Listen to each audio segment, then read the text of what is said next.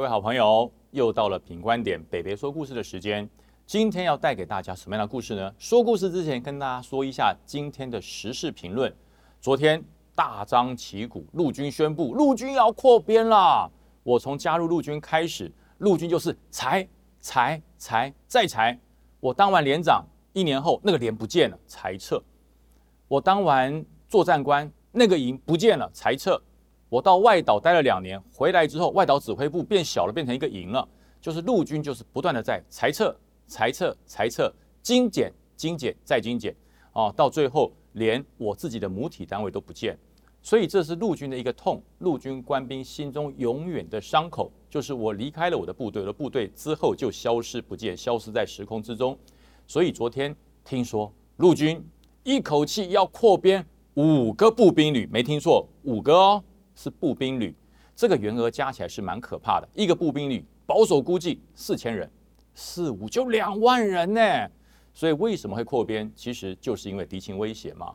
因为两岸之间情势变得紧张，需要更多的国军来保卫国家，所以陆军在这一波所谓的扩展部队的状况之下，一口气扩展了五个步兵旅。其实对陆军来讲，这是好事。为什么是好事呢？会减少很多在军中服役的部队这些志愿役士兵一些无谓的负担。我们非常清楚哈，在部队你在装甲部队服役，那你就是要学会开战车、射击战车炮、通信还有修战车这四项的专长，你必须要会。可是现在的部队他不只会这四项，他哈他必须要会扫地，他还要会割草，还要会刷油漆。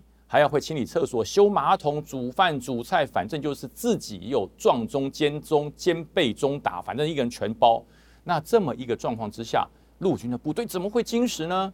他在做的时间很多，工作的时间大部分时间在做勤务，而不是做战备训练。所以这一次陆军一口气增编了五个步兵旅，可以让所有动员的勤务、所有这些教点招的任务交给阿兵哥、交给步兵旅来做。正规的部队、常卫这个常备的部队就不需要再做这些杂务，其实对国军来讲是一个福气，是一个好处。这个非常恭喜陆军，也非常这个开心。国防部终于事隔二十四年扩编了，好消息。但是，呃，每个阿兵哥都很喜欢在军中终其一生吗？不是的，阿兵哥都在等一件事，每一个入伍当兵的弟兄都在等一件事，叫做领退伍令。退伍令有多重要？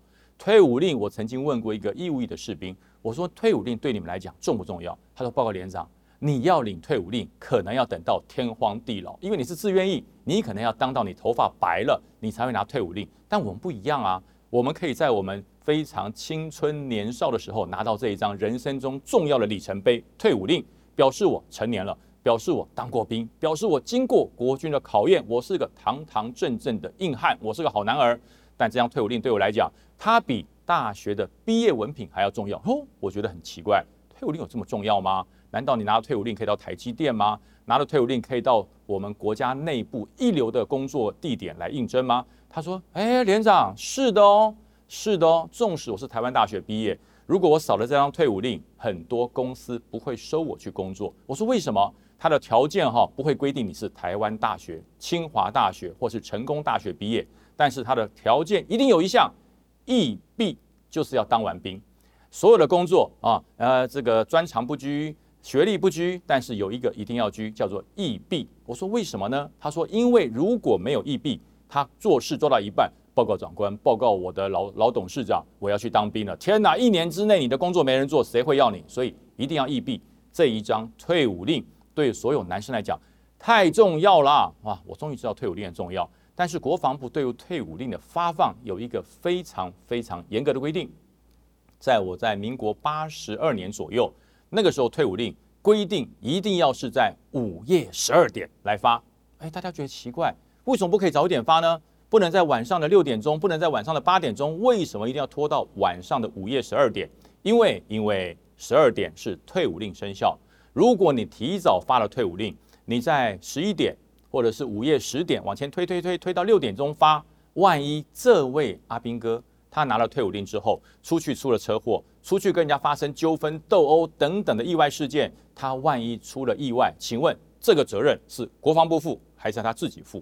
所以国防部为了要这个防止这些意外事件的发生，最主要是也是验证了一件事，就是快要退伍的人八字轻，平常你非常的安全，非常的平安，等到快要退伍之前，长官都会跟你讲一句话：快退伍了哈，八字轻啊，注意安全。所以国防部就有这么一个贴心的规定，午夜十二点才来发退伍令。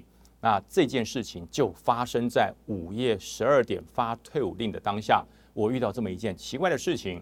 我在当连长的时候，我最喜欢的就是每隔十五天的晚上十二点，被我的参一就是人事文书叫起来，报告连长，起来发退伍令了。天哪，我每十五天就要被半夜挖起来发退伍令一次。其实我很甘愿，因为我看着一批大男孩，十五天后每十五天就有一梯次的义务役的兵要退伍，我看着这些大男孩。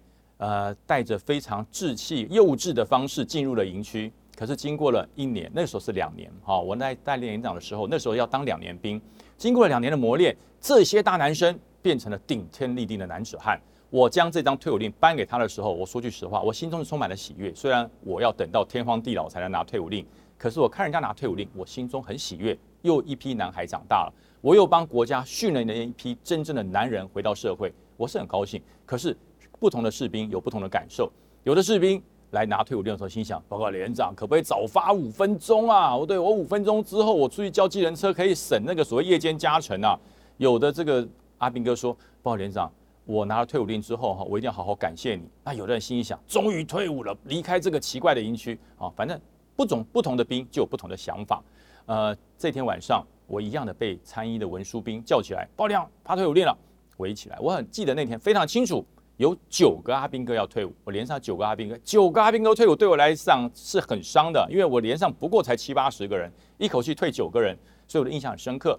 到了半夜十二点，这些阿兵哥啊，有的啊从休假赶回来要来拿退伍令，有的是本身就在营区，反正十二点钟集合完毕，在集合场我就拿着退伍令一一唱名到他前面去发退伍令，跟他说恭喜，然后跟他做个拥抱，感谢他一下对国家两年的付出，非常感谢你。啊，给他一个温暖的拥抱。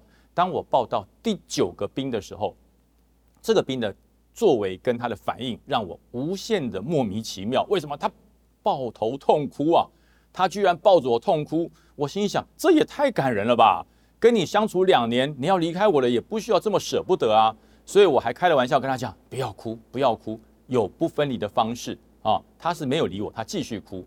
那旁边的弟兄看看我啊。报告连长，还有不分离的方式。我说有啊，签下去，签下去，继续当志愿役，你就可以成为我们这个部队永久的伙伴。要不要考虑签下去？这位阿兵哥，最后一位阿兵哥，从头到尾都把我讲话当空气，根本没有理我，他就抱头痛哭，不断的哭。我把退伍令发给他之后，我说好了好了，跟你开玩笑，别再哭了。那大男生哭成这样。你两年前进来都没哭成这样，你怎么要离开前哭成这样？他哭得非常伤心，他不管了，哭还是要离开啊！我就把退伍令颁给他，拍拍他的肩膀，也给他一个拥抱。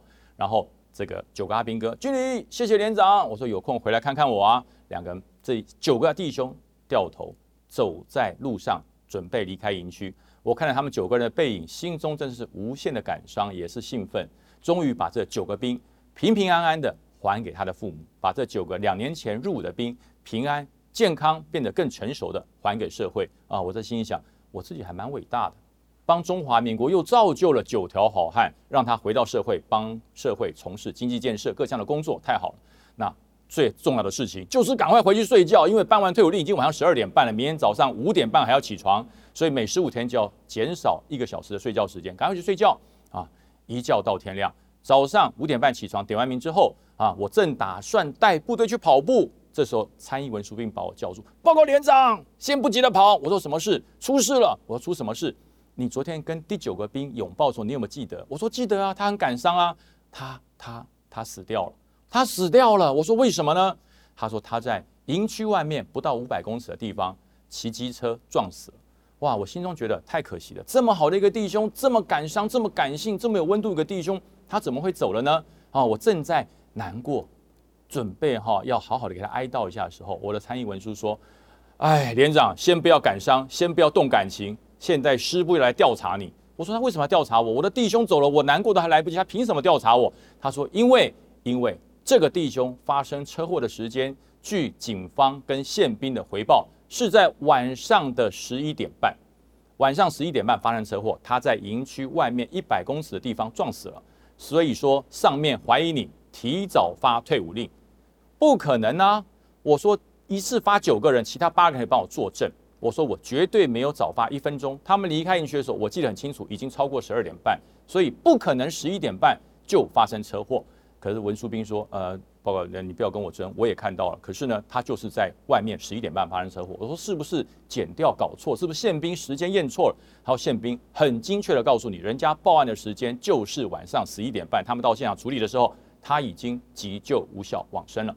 哇，这个时候我心中觉得非常的奇怪。我说那退伍令呢？他说退伍令现在警方正在收他身上的这些相关的文件，里面却真。非常没有问题的，里面有一张退伍令。我说天，我发的吗？那报连长不你发的，难道是我发了不成？哇，这时候哈，我心中很冤枉。师部开始对来对我调查，说你是不是提早发退伍令？我只讲了一句没有，剩下的我不再不再做任何的争辩，我不再做任何的争辩，因为我在说师部要说我妖言惑众，要说我骗人了，所以这个时候我就静待调查。